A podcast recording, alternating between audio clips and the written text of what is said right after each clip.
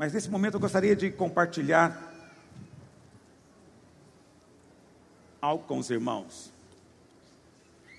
Antes de, part... antes de partirmos o pão.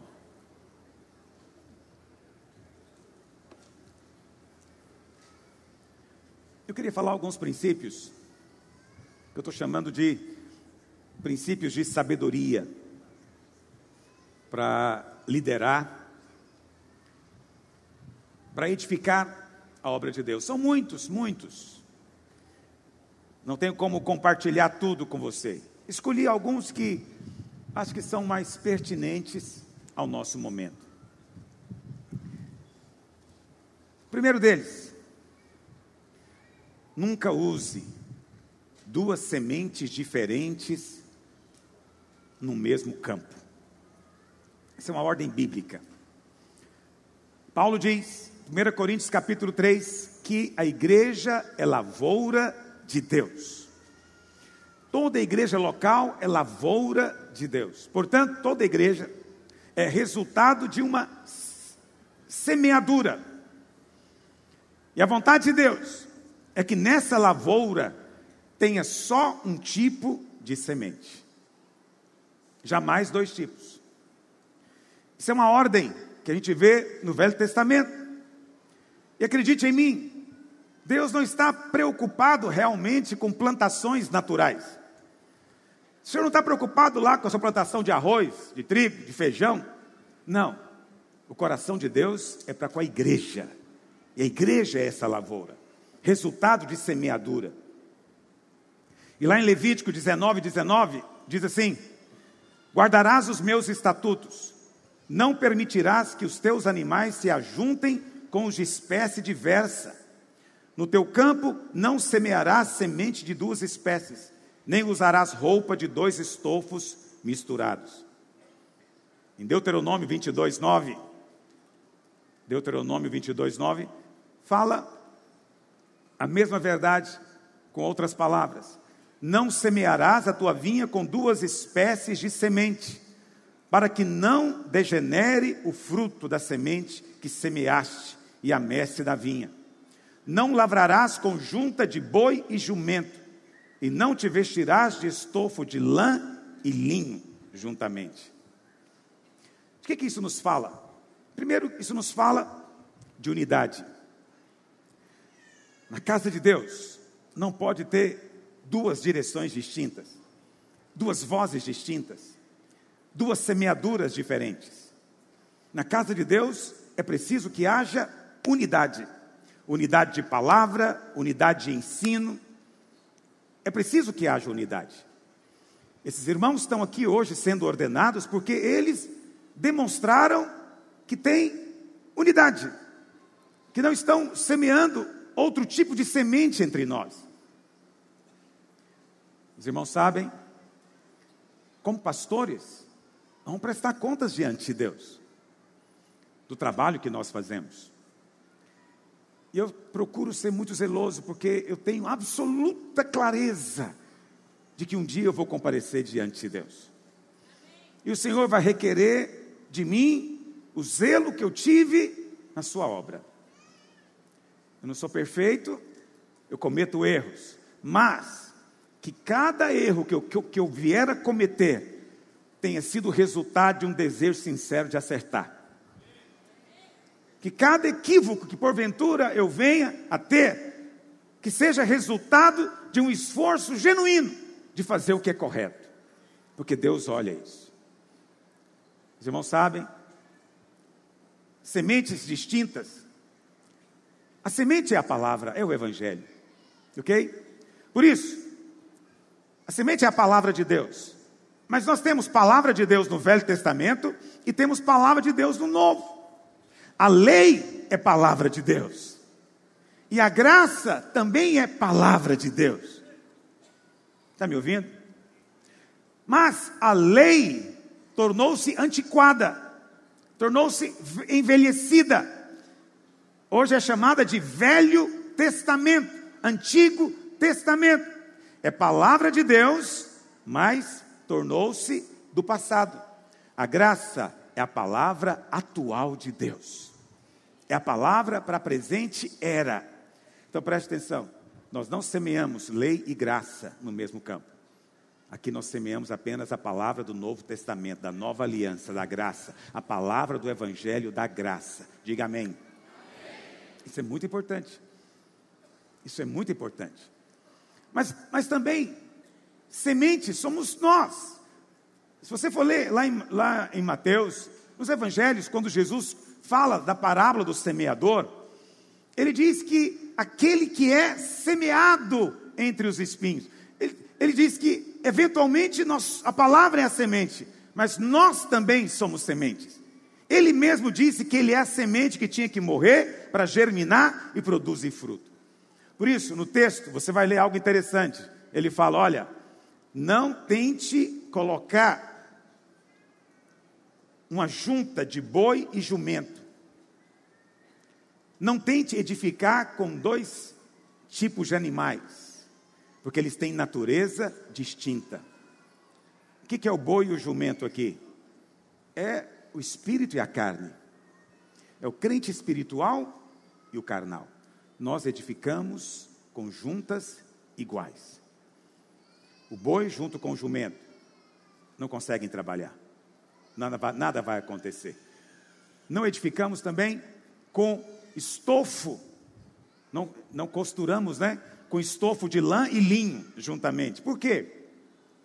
Lã é de origem animal, linho é de origem vegetal, são de naturezas distintas. Na casa de Deus, tudo deve ter a mesma natureza, a natureza de Cristo, do Espírito. É assim que nós edificamos. Segunda coisa, o segundo princípio: sem liderança não há edificação. Lembra disso? Não tem edificação onde não há governo. Infelizmente, vivemos um tempo onde existem algumas pessoas que, pregando a graça, em nome da graça, simplesmente rejeitam a igreja local, porque não tem revelação nem entendimento. Mas a graça de Deus é para a igreja local. A igreja local é a vontade de Deus para nós. Semana passada eu falei para você de um tripé espiritual. Vou repetir. Se você quer ter uma vida cristã sólida, você precisa de revelação. Primeiro, primeiro fundamento, primeira coluna, Cristo. Cristo, sua obra consumada. Cristo, seu poder, o Espírito liberado. Cristo, a graça, o Evangelho. Cristo é o primeiro Primeiro fundamento, óbvio. Mas você precisa de um segundo, que é a igreja, a igreja local. Porque há muitos irmãos que acreditam que podem viver sem igreja. Não, eu estou na graça, eu posso adorar a Deus lá em casa. Eu posso servir a Deus na sua casa. Você pode fazer muita coisa na sua casa, mas aquilo que Deus distribui na sua família, você só vai receber se vier na reunião da família. Existe um alimento que você pode ter em casa, mas tem um alimento que você só vai ter na igreja. A igreja não é o prédio, mas quando nos reunimos, pedras vivas se tornam casa e há um nível de unção liberado entre nós que não é liberado no seu quarto sozinho. Você tem que vir aqui. Não, mas eu posso. Eu posso ver pela internet, que também agora tem esse negócio de ver pela internet. Então muitos irmãos acham que a internet substitui. Porque ele acredita que é a mesma coisa. Olha para cá, não é a mesma coisa, filho. Você pode ver na televisão fazer comida, achar bonito, mas não vai matar sua fome. Estão entendendo o que eu estou dizendo? Eu adoro assistir na televisão fazer comida. Eu sento e fico assistindo. Daqui a pouco eu saio correndo para a cozinha para comer alguma coisa. Porque não mata a fome. É isso que acontece com muitos irmãos hoje a internet, a televisão, tem sido colocado como substituto da igreja local. Isso está perdendo um fundamento na sua vida. A quem você presta conta? Se você cair no pecado, quem vai exortar você? No dia do luto, quem vai chorar com você? No dia da festa, quem vai celebrar com você? O Novo Testamento está cheio de mandamentos mútuos exortai-vos mutuamente, amai-vos mutuamente, aconselhai-vos aconselhai mutuamente, suportai-vos uns aos outros. É cheio de mandamentos assim. Onde você vai praticar isso se não for na vida da igreja? A igreja, portanto, é um fundamento. Mas tem um terceiro fundamento, que é o reino. E quando eu falo de reino, eu não me refiro a esse ensino de reino aí que diz que a igreja vai governar aqui no mundo agora, como a igreja católica fez na Idade Média. Não estou envolvido nisso. Não creio nessa visão política. Quando eu falo de reino, eu estou falando da próxima dispensação, quando o Senhor Jesus vai reinar lá em Jerusalém, vai estabelecer o seu trono durante mil anos nessa terra. Quantos creem no milênio? Eu creio no milênio como está escrito, simples. Mas o milênio também é o tempo em que todo crente vai comparecer diante de Cristo para prestar conta do que fez com a graça que recebeu. O que, que você está fazendo com a graça que você recebeu? Então, esses três fundamentos são fundamentais. Fundamentos fundamentais, ficou redundante, né? Esses três fundamentos aqui são essenciais. Sem eles, sua vida cristã fica instável. Então, quando eu digo para você que sem liderança não há edificação, é porque existe governo de Deus na nossa vida, por meio da igreja local.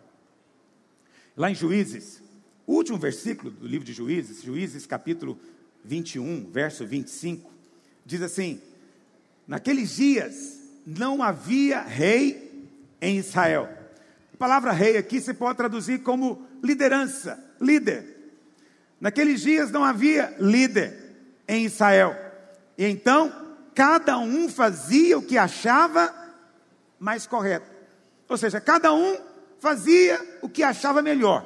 O que, que você acha que acontece no ambiente onde cada um faz o que acha melhor? Primeira coisa é caos. Caos, um puxa para cá, outro puxa para lá. Um acha que tem que construir, o outro acha que tem que derrubar. Então, nada pode ser feito. Há caos. Caos é um ambiente de desordem. Deus não se move no meio da desordem. Deus é um Deus de ordem. A Bíblia fala, antes de criar o homem, Deus vem então para colocar ordem. A Bíblia fala que no princípio criou Deus os céus e a terra, a terra, porém, era de que maneira? Sem forma, vazia, em trevas, com um abismo. O que, que Deus faz então? Deus traz ordem. Então a primeira coisa que Deus faz, separa luz de trevas. Depois separa águas de cima de águas de baixo. Depois separa porção seca da porção molhada. O que, que Deus está fazendo? Deus está colocando ordem. Cada coisa no seu lugar, com a sua função, com seus limites estabelecidos. Uma vez que Deus estabelece a ordem, aí o que, que acontece? Deus pode ter agora o homem. O homem só vem no último dia. Por quê? A vida, a manifestação do propósito de Deus, só pode acontecer num lugar onde há ordem. Então veja, onde cada um faz o que acha melhor, é um caos, não tem ordem. Mas há uma segunda coisa: onde cada um faz o que acha melhor, não há unidade. Não há unidade. Porque cada um segue a si mesmo. Cada um faz o que ele acha que está certo. Então não há unidade. Muitas pessoas acreditam que é, a igreja pode funcionar dessa maneira. Cada um fazendo o que acha melhor. Não vai funcionar. Nada acontece fora da unidade, está me ouvindo? Deus não faz nada fora da unidade. Se nós queremos ver mover de Deus aqui, é preciso que haja unidade. Eu sei que temos vivido dias difíceis, Muitas pessoas, vou dizer, nos deixaram, mas vou falar isso, que eu não quero ficar sozinho aqui na foto. Mas possivelmente deixaram foi a mim, mas não tem problema. Muitas pessoas deixaram, mas por quê? Porque entre nós não pode ser assim, cada um faz o que acha melhor. Entre nós há governo. E havendo governo, há unidade. Eu digo para você, esses que queriam fazer o que acham melhor, que estavam fora da unidade, estavam impedindo o avanço da obra de Deus. Por isso eu vou dizer para você algo, escreva o que eu estou te dizendo. Esse ano haverá um derramar sobrenatural sobre nós. Sabe por quê? O Espírito Santo está nos alinhando em unidade. Quantos estão entendendo o que eu estou dizendo? Mas se você for continuar lendo, no verso seguinte, você já vê que começa o livro de Ruth. O livro de Ruth é uma continuação natural do livro de Juízes. E olha o que diz: Nos dias em que julgavam os juízes, houve fome na terra. E um homem de Belém de Judá saiu habitar na terra de Moabe. Olha que interessante. Naqueles dias, onde cada um fazia o que achava melhor e não havia liderança, a Bíblia fala que houve o que, meus irmãos? Houve o que? Fome. Porque não há palavra de Deus. A fome aqui, obviamente, é literal, mas para nós ela é simbólica. No lugar onde cada um faz o que acha melhor, não há um liberar de palavra, não há um liberar de pão do céu. Mas olha o paradoxo: ele era um homem de Belém.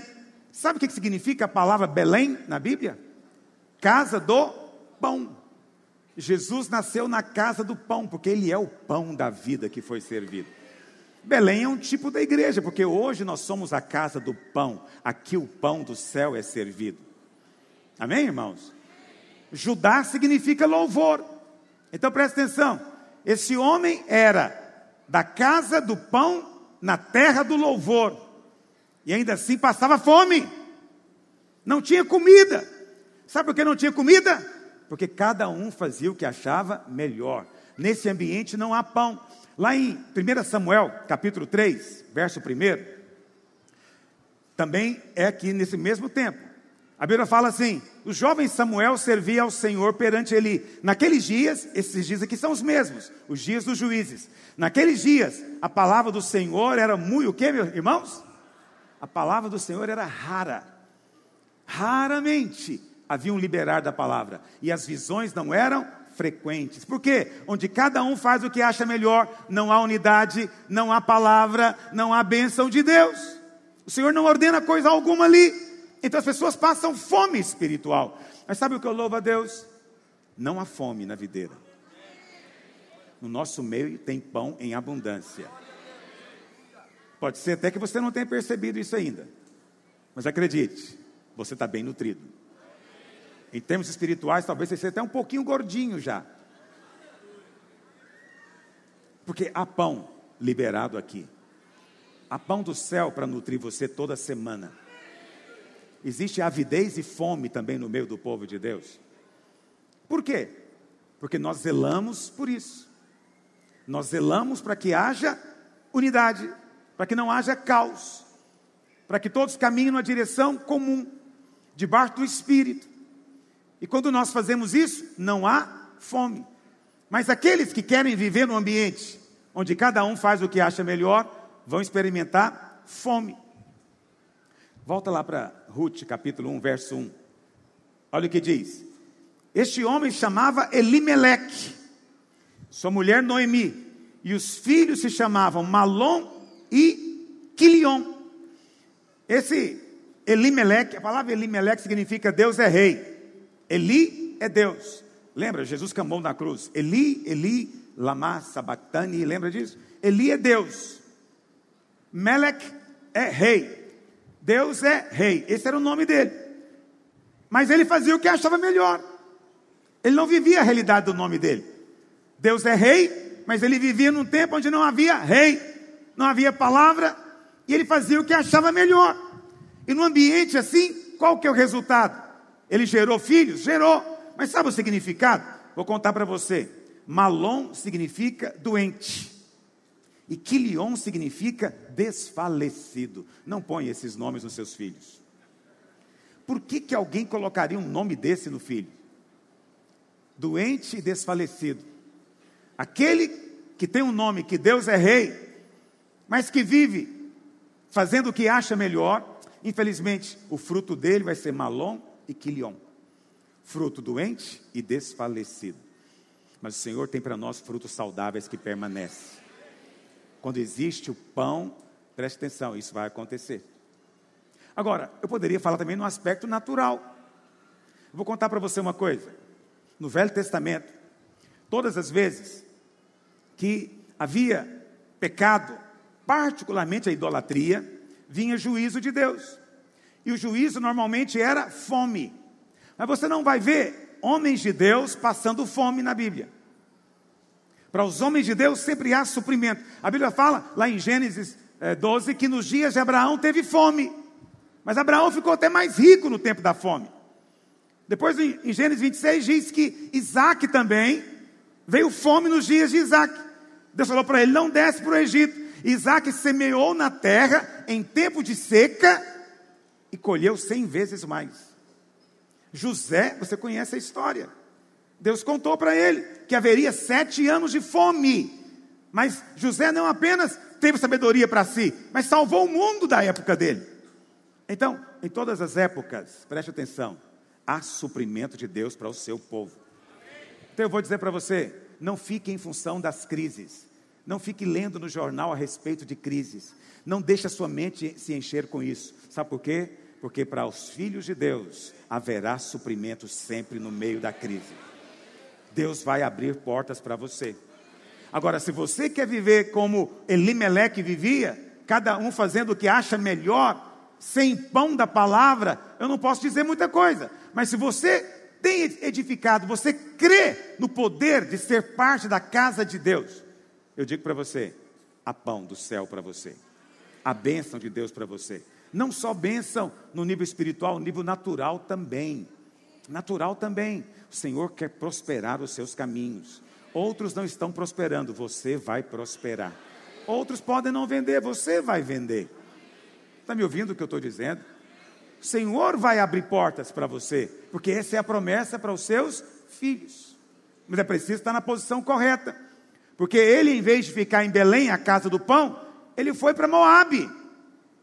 E lá em Moabe o fruto não foi legal. E acabou que ele morreu e os filhos morreram também. A história não foi muito boa para eles. Mas no final a história vai ser boa, mas eu não vou entrar nesse detalhe da história de Noemi e Ruth. Terceira coisa, aprenda a seguir conselho de gente mais sábia do que você. Isso é uma coisa tão importante. Não basta seguir conselho, tem que seguir conselho da pessoa certa. Algumas pessoas até dizem: Não, eu ouvi conselho de muitas pessoas. Mas quando você vê a decisão que ela tomou, você fica pensando, ou ela está mentindo, não ouviu conselho nenhum, ou então ela foi ouvir conselho das pessoas erradas. Ouça conselhos daqueles que sabem apreciar, valorizar aquilo que Deus tem dado a você. Não ande segundo o conselho de ímpios, jamais. Mas também não ande segundo o conselho de gente que não tem revelação da palavra porque ele vai falar só de acordo com a sua mente natural. Ouça aqueles que falam da parte de Deus para você. Simplesmente isso. Ouça daqueles que falam da parte de Deus. Isso é que é fundamental. Tem um exemplo bíblico muito forte, está lá em 1 Reis 12, verso 6. 1 Reis 12, verso 6. É a história de Roboão. Roboão, filho de Salomão. A Bíblia fala que depois que Salomão morreu, Roboão, seu filho, tornou-se rei. Só que havia um problema. Salomão tinha aumentado muito os impostos e o povo sentia oprimido, sobrecarregado. E, e o povo clamou e pediu para Roboão: alivia o peso, alivia a carga, e nós vamos te servir. O que, que esse Roboão fez? Tomou o rei Roboão conselho com os homens idosos que estiveram na presença de Salomão, seu pai, quando este ainda vivia, dizendo: Como aconselhais que se responda a este povo? Preste atenção: Salomão foi o homem mais sábio que existiu. Segundo a Bíblia, ele foi o homem mais sábio. Presta atenção, esse homem mais sábio, ele escolheu um grupo de conselheiros para ajudá-lo a tomar decisões. O homem mais sábio não ia escolher gente tola, não ia escolher qualquer um. O cara mais sábio do mundo escolheu uma equipe para mentoreá-lo, ajudá-lo, aconselhá-lo. Portanto, esses caras eram os melhores, os melhores. E o Roboão então foi lá para ouvir o que eles tinham para dizer. Verso 7. Eles lhe disseram: Se hoje te tornares servo deste povo, e o servires, e atendendo falares boas palavras, eles se farão teus servos para sempre. Olha o conselho desses caras. Esse é o conselho para qualquer líder, para qualquer pastor. Se você é chefe no seu trabalho, vá para você, gerente, qualquer função de comando. Olha o que eles disseram. Primeira coisa, torne-se servo do povo. Eles, eles falaram um negócio enlouquecedor. O robô é o rei. É o povo que serve o rei. Mas eles disseram: inverta. Você é rei, sirva o povo. Sirva. Você é líder, sirva. Ok? Então, primeira coisa que gente sábia vai te falar é isso. Você está aqui para ser um servo e não para se servir. Está me ouvindo? Muitas das vezes querem se servir dos irmãos. Não, você está aqui para servi-los. Aí você fala, pastor, como é que você nos serve? Então eu vou dizer para você: eu não sirvo você lavando o banheiro, não. Poderia, mas não faço isso. Eu não sirvo você limpando o chão. Eu estou com medo de cair aqui em cima, mas até agora ninguém nem fez menção de vir limpar para mim, mas eu posso limpar o chão. Mas não é isso que eu fui chamado para fazer. Está me ouvindo? O que que Deus me mandou fazer? Servir o pão para você aqui todo domingo. Então sabe o que eu faço? Eu não fico na minha casa durante a semana pensando no que, que eu posso ganhar. Eu fico pensando como é que eu posso alimentar o meu rebanho. Qual que é o tipo de comida que eu vou levar? Então quando eu venho aqui, eu estou servindo você. Eu estou servindo a mesa. Quantos estão entendendo o que eu estou dizendo? É que muitas pessoas pensam que servir é fazer tarefas, aquelas tarefas que não são tão uh, agradáveis. E aí nós dizemos que esse é humilde. Não. Servo é aquele que dá para o outro, que concede ao outro o dom e o chamado que recebeu de Deus. Então a minha unção é para abençoar você. O meu ensino é para abençoar você. O meu ministério é para guardar você. Então eu faço isso servindo. Quantos entendem o que eu estou dizendo? Sirva, sirva. A segunda coisa, fale boas palavras. Fale boas palavras. Então nós lemos aí a 61, você foi ungido a pregar boas novas. Essas boas palavras aqui, mais uma vez, fala do evangelho. Você quer ser um líder reconhecido? Você quer ver todo o povo reconhecendo a sua liderança, que era isso que Roboão queria? Fale de maneira boa com esse povo. Não fale para oprimi-los. Não fale para condená-los. Muitos pastores sobem no púlpito para bater no povo. Não venha bater no povo. Nós não batemos na pedra. Nós falamos com a rocha. E da rocha sai água. Eu sei que tem irmão que gosta de apanhar. É verdade ou não é, irmãos? Isso é um negócio meio doentio, eu não consigo entender isso. É, tem irmão que, que saiu da videira e ele me disse: Pastor, estou saindo porque eu preciso de algo mais forte. Eu falei: O que, que você chama de forte? Ele falou: ah, Aqui na videira agora é só Jesus te ama, Deus te ama, você é amado, você é amado. Eu quero ouvir outra coisa. Eu falei: Você quer ouvir o quê? Você não presta? Você é um miserável? Você é um pecador desprezível? É, presta atenção, tem gente que gosta disso. E aí, se ele vem para o culto, né? Tem aquela, sabe aqueles irmãos pentecostais, né? Quando o pastor está descendo o porrete nele, o que, que ele fala? Bate, papai. Que delícia. Tem algo errado nessa história. O sujeito prefere ouvir uma palavra de condenação do que uma palavra de perdão. Ele prefere ouvir uma palavra que o acusa, que o deprime, que desanima, ao invés de uma palavra que traz fé ao coração dele. Então, existem pessoas assim, não posso fazer nada, mas com relação a nós, vamos falar palavras boas. Sempre. Quando você pegar o microfone, palavras boas. Mesmo quando você estiver com raiva, palavras boas. Quando estiver desapontado, palavras boas. Porque você vai ficar desapontado. Pastores ficam desapontados. Você sabe, as pessoas pensam às vezes que o pastor não fica magoado com a igreja. Fica. Eu já fiquei magoado com a igreja. Aconteceu, vou te contar esse dia. Muitos anos atrás, muitos anos assim, não sei, talvez uns, uns 20. Uns 20 anos atrás, nós estávamos ainda no outro prédio ali do Jardim América, eu fiz aniversário. E aí alguém falou: vamos comemorar o aniversário do pastor? Eu falei: não precisa, esse negócio é embaraçoso. Aí fizeram uma festa. Eu vou te dizer, nós devíamos ter naquela altura, não sei, uns 500 a 800 membros. Acho que apareceu umas 15 pessoas.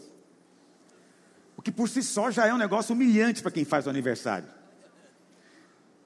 Eu ganhei lá uma, um par de meia, um jogo de lenço, uma gravata de zíper. E aí, tudo muito legal. Você sabe, quando você está ganhando, você agradece. Não vou exigir presente de ninguém. Mas a irmã que tinha organizado a coisa ficou tão indignada. E o aniversário virou um desabafo dela.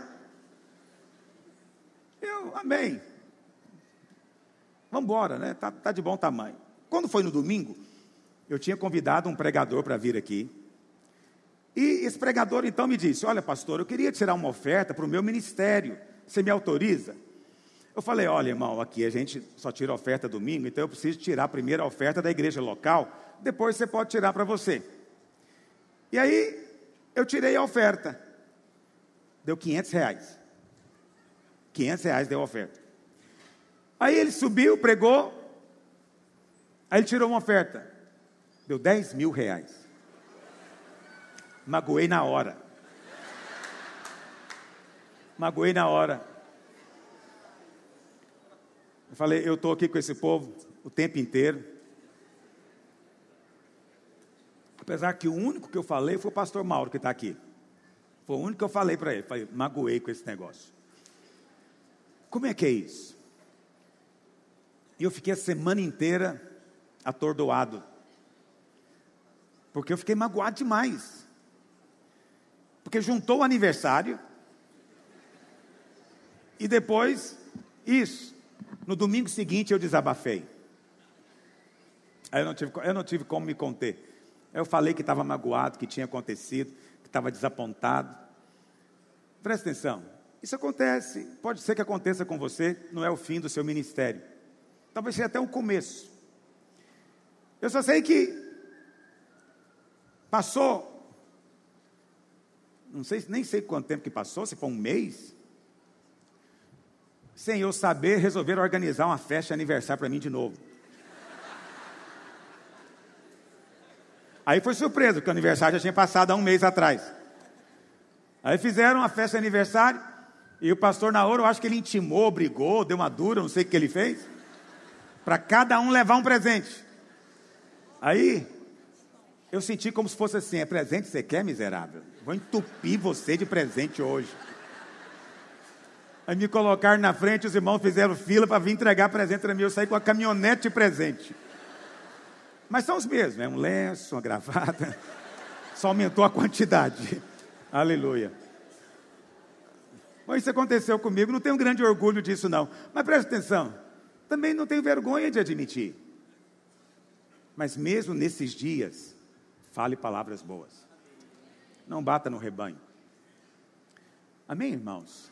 Mas Roboão, em vez de ouvir esse conselho, verso 8, ele desprezou o conselho que os anciãos lhe tinham dado e tomou conselho com quem? Com os jovens que haviam crescido com ele. Resolveu tomar conselho com os colegas. Não, quem que eu vou ouvir? Vou ouvir os meus companheiros de ministério. Quem que eu vou ouvir? Eu vou ouvir os irmãos que estão comigo aqui desde a infância Roboão desprezou o conselho de uma equipe que servia o cara mais sábio do mundo. Se você tivesse a chance de ouvir um conselho do conselheiro do Bill Gates, você queria ouvir? De graça. Pois Roboão desprezou. Roboão desprezou. A Bíblia fala então que o conselho que eles deram foi o contrário. Verso 9. Olha o que diz. Uh, e disse-lhes: Que aconselhais vós que eu responda a este povo, que me falou, dizendo: Alivia o jugo que teu pai nos impôs, E os jovens que haviam crescido com ele disseram: Assim falarás a este povo que disse: Teu pai fez pesado o nosso jugo, mas tu alivia-o de sobre nós. Assim lhe falarás: Meu dedo mínimo é mais grosso do que os lombos do meu pai. Assim que se meu pai vos impôs jugo pesado, eu ainda vou-lo aumentarei. Meu pai vos castigou com açoites, eu vos castigarei com escorpiões. Então, por causa disso, o reino se esfacelou e nunca mais se uniu novamente. Por quê?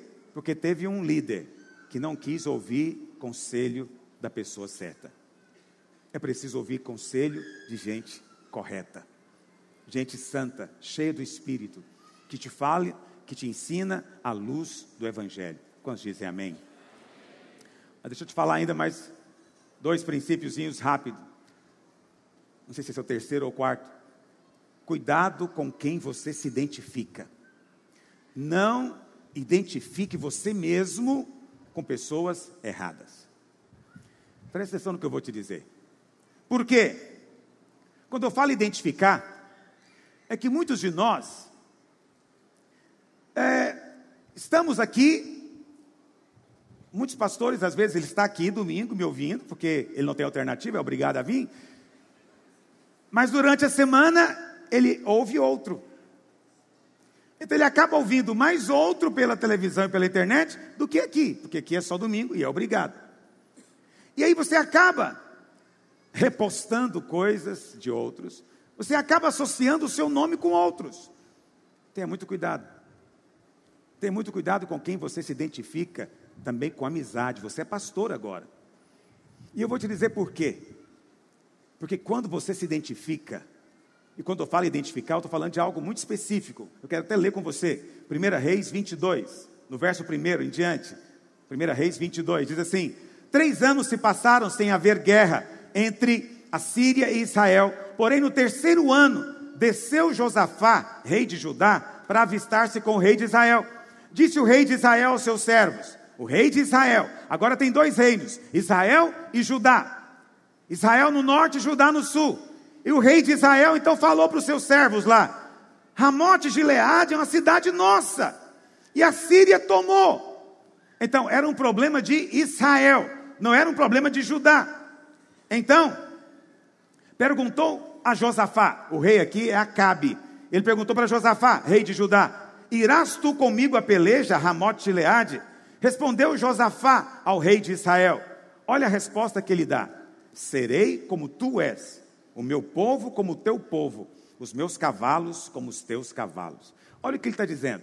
Acabe, o rei de Israel, era ímpio, era um sujeito terrível. Você conhece a história dele, da mulher dele, chamada Jezabel. Josafá era homem de Deus. A Bíblia fala que ele era um rei muito bom, homem de Deus. Mas ele fez algo terrível aqui ele se identificou com Acabe. Olha o que ele diz: Eu, você, serei como tu és. Eu serei como tu és. Olha que coisa impressionante. Quando você fala isso a respeito de alguém, tenha muito cuidado de quem você está falando. Eu serei como tu és. Muito jovenzinho fala isso de artista de televisão, de jogador de futebol. Ele fala: Eu vou ser como ele é, vou vestir como ele veste. Vou andar como ele anda, eu serei como tu és, e o meu povo como o teu povo. Presta atenção: o povo de um não era o povo do outro. Mas ele está dizendo: o nosso povo agora vai ser um. Isso é identificação. Muito sério. Qual foi o resultado disso? Diz a Bíblia, se você quiser ler, a partir do verso 26, 29. 1 Reis 22, 29. A Bíblia fala então que eles subiram para a guerra, o rei de Israel e Josafá. Disse o rei de Israel a Josafá: Eu vou me disfarçar e vou entrar na peleja. Você, porém, pode vestir as suas roupas de rei. E Acabe disfarçou-se, pois, e entrou na peleja. Ora, o rei da Síria deu uma ordem para 32 capitães, dizendo: Não pelejareis nem contra pequeno nem contra grande, mas somente contra o rei de Israel. Mas o rei de Israel estava lá naquele momento vestido como rei? Quem estava vestido como rei lá? Josafá. Vendo os capitães dos carros Josafá, disseram: Este é o rei de Israel. E a ele se dirigiram para atacar. Josafá teve que clamar ao Senhor por livramento. O que aconteceu aqui? Vou te contar um princípio espiritual. Quando você se identifica dessa maneira com alguém, os demônios dele vão atacar você também. Os demônios que estão atacando ele vão atacar você. Você tomou o lugar dele. Está dizendo que vocês dois são um. Entende? A identificação produz isso. Por isso, muito cuidado com o mundanismo. Porque você permite ataques espirituais desnecessários. Porque você se identificou, dizendo: como você é, eu vou ser também. Não diga isso a respeito de nada lá no mundo. Não diga isso a respeito de ninguém lá fora. Só na casa de Deus podemos dizer: como você é, eu sou. Nós somos um só povo, temos um só Deus, uma só fé, um só coração, o mesmo Espírito. Como você é, eu sou. Por quê? Porque os seus inimigos já são os meus inimigos. Quando dizem amém? amém? Essa é a vontade de Deus. Esse é o desejo de Deus. Muito cuidado com toda identificação que não procede do Senhor. Você está aqui para se identificar com a obra aqui. Você está aqui para ter aliança com a obra aqui. Ah, mas é o meu ministério. Eu vou falar uma coisa para os irmãos aqui que talvez você não sabe. E muitos irmãos às vezes me mandam mensagens mal criadas porque não sabem da verdade. Mas eu vou dizer para você. Primeira coisa, esses pastores só estão aqui sendo ordenados porque eles concordaram que em algum momento serão enviados. Pode não ser agora, alguns já até foram. Pode não ser agora, mas vai ser em algum momento. Pela razão óbvia, não tem como todo pastor ficar aqui em Goiânia. Não tem jeito, não tem espaço. Então o Senhor levanta pastores para que a igreja possa se espalhar. Quantos dizem amém? Qual o problema que às vezes acontece? É que hoje eles estão aqui dizendo que concordam. Mas alguns no passado, no dia de enviar, retrocedem. Aí eles dizem: Não, não quero ser enviado. Eu falei, irmão, mas você combinou. Eles dizem: Não, Deus não falou comigo. Eu falo: Não, não foi Deus que falou com você, foi você que falou para mim. E aí, o que, que eu posso fazer com essa pessoa? Nada. Então ela é tirada. Ela não pode ficar como pastor. Por que, que não pode ficar como pastor? Porque uma das condições era ser enviado. E ele agora acabou de quebrar a sua própria palavra. Então ele não pode liderar a sua rede. E às vezes tem irmãos que ficam bravos e me mandam mensagens dizendo: Pastor, você tirou o pastor da nossa rede. Por que você fez isso? E aí alguns dizem: Você tirou por quê? Porque não frutificou tanto que você queria. Olha para cá, nós não tiramos por esse motivo. Nós tiramos porque na hora de ser enviado, ele não quis. Só isso. Ninguém é obrigado a ser enviado. Claro que não. Mas não tem jeito de todo mundo ser pastor aqui. Então esse é o caminho da obra de Deus avançar. Quantos estão entendendo o que eu estou dizendo? Deixa eu dizer para você mais algumas coisas. Quando um pastor é enviado, porque às vezes o pastor, como aconteceu agora recentemente, ele não quer ser enviado. Ele chega e diz: Não quero ser enviado. Mas aí ele resolve, por conta própria, ir para algum lugar. Ele não quer ser enviado por nós, mas ele quer ir por conta própria. Pode ir? Pode. Mas nós não sustentamos. Qualquer pastor que quer fazer por conta própria, ele quer viver nos dias dos juízes. Se ele quiser abrir uma igreja, ele pode ir abrir. Mas nós não sustentamos, não ajudamos com nada.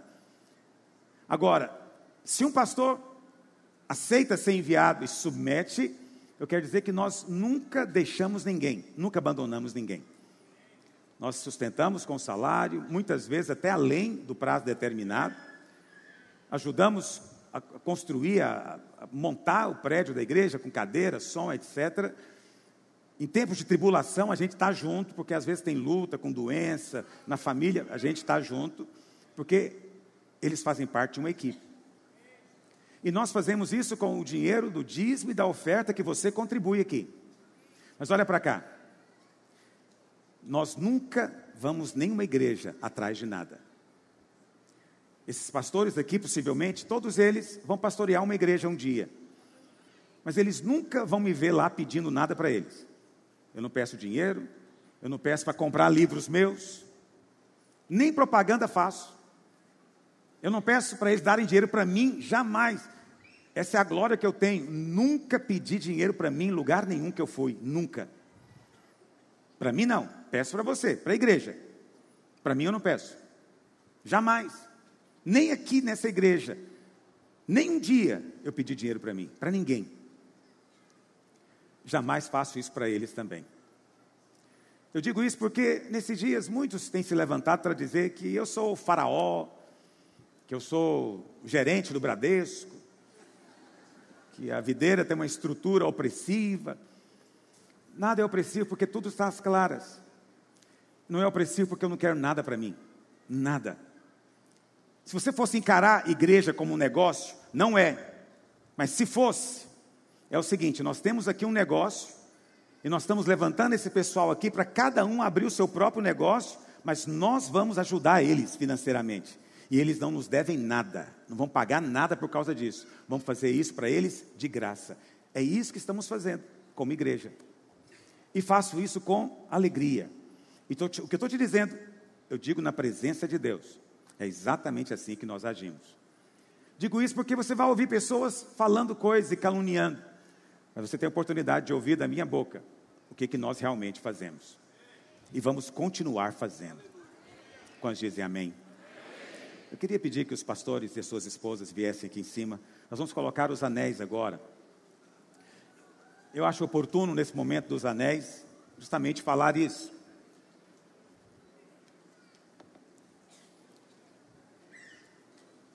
Precisa ser rápido.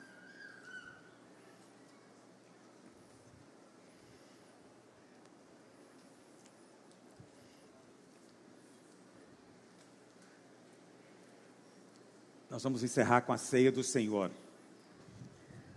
Nós temos um anel que nós usamos. Não tem que usar todo dia. Pode ser em ocasiões especiais. Mas se quiser usar todo dia também pode. Esse anel, ele é simbólico. Dá-me esse anel seu. Como todo anel é simbólico. Então, nós não estamos fazendo de conta. Nós realmente acreditamos que estamos comprometidos numa aliança aqui. Você falou coisas para nós. Você fez promessas para nós. Quando você olhar para o anel, lembra das promessas. Agora, eu também fiz promessas para você. E eu faço questão de dizer para você: você faz parte de uma equipe, você não está sozinho. Quando você for enviado, você não vai estar sozinho, nós estamos com você. Você vai ser sustentado por um tempo, não é a vida inteira, mas pelo menos por dois anos vai ser. Vamos ajudar você mentoreando, aconselhando, mesmo depois que esses tempos todos passarem. Eu te prometo, na frente da igreja, nunca vou lá te pedir nada. Você não vai ter em mim um peso, jamais. Você nunca vai preocupar comigo, dizendo, pastor, precisa de alguma coisa? Jamais. Porque eu apenas dou não peço, e muito menos exijo. Mas o que eu espero de você é que você tenha um compromisso com essa visão, com a videira, muito além de mim, porque eu vou partir, eu vou morrer. E aqui, talvez com exceção de uns poucos, a maioria tem menos de 30 anos aqui, ou em torno de 30 anos. Você está muito mais jovem do que eu, você vai continuar aqui depois que eu partir. Então, eu espero que você continue sustentando o mesmo testemunho, falando as mesmas coisas. Amém? E esse anel não é só para você, ele também envolve a sua esposa. Sua esposa também é parte disso. Você sabe, você nunca estaria aqui se a sua esposa não tivesse concordado, porque a gente pede permissão para ela. Porque se a mulher não concorda, nada acontece. Se a mulher não diz amém, seu ministério não floresce. Você precisa dela. Todos os dias vai precisar dela. Por isso nós conversamos com ela antes de falar com você às vezes. E por isso ela tem um anel também, porque ela tem um compromisso de sustentar essa obra de uma maneira muito especial dentro da sua casa, guardando você. Boas esposas guardam, vigiam. Boas esposas são bravas também. Eu sou desconfiado de esposa que não é brava. Sou desconfiado. Sou desconfiado porque o marido. Deixa para lá o marido, né? Boas mulheres são bravas. É? Pode dar um abraço à sua mulher se você quiser, mas. É assim que é. Minha mulher é brava, aleluia. Mas é cheia de Deus. Queria chamá-la aqui à frente para ela orar. É, você não precisa ficar em pé, mas eu queria que você estendesse para cá sua mão um instante. Minha esposa vai orar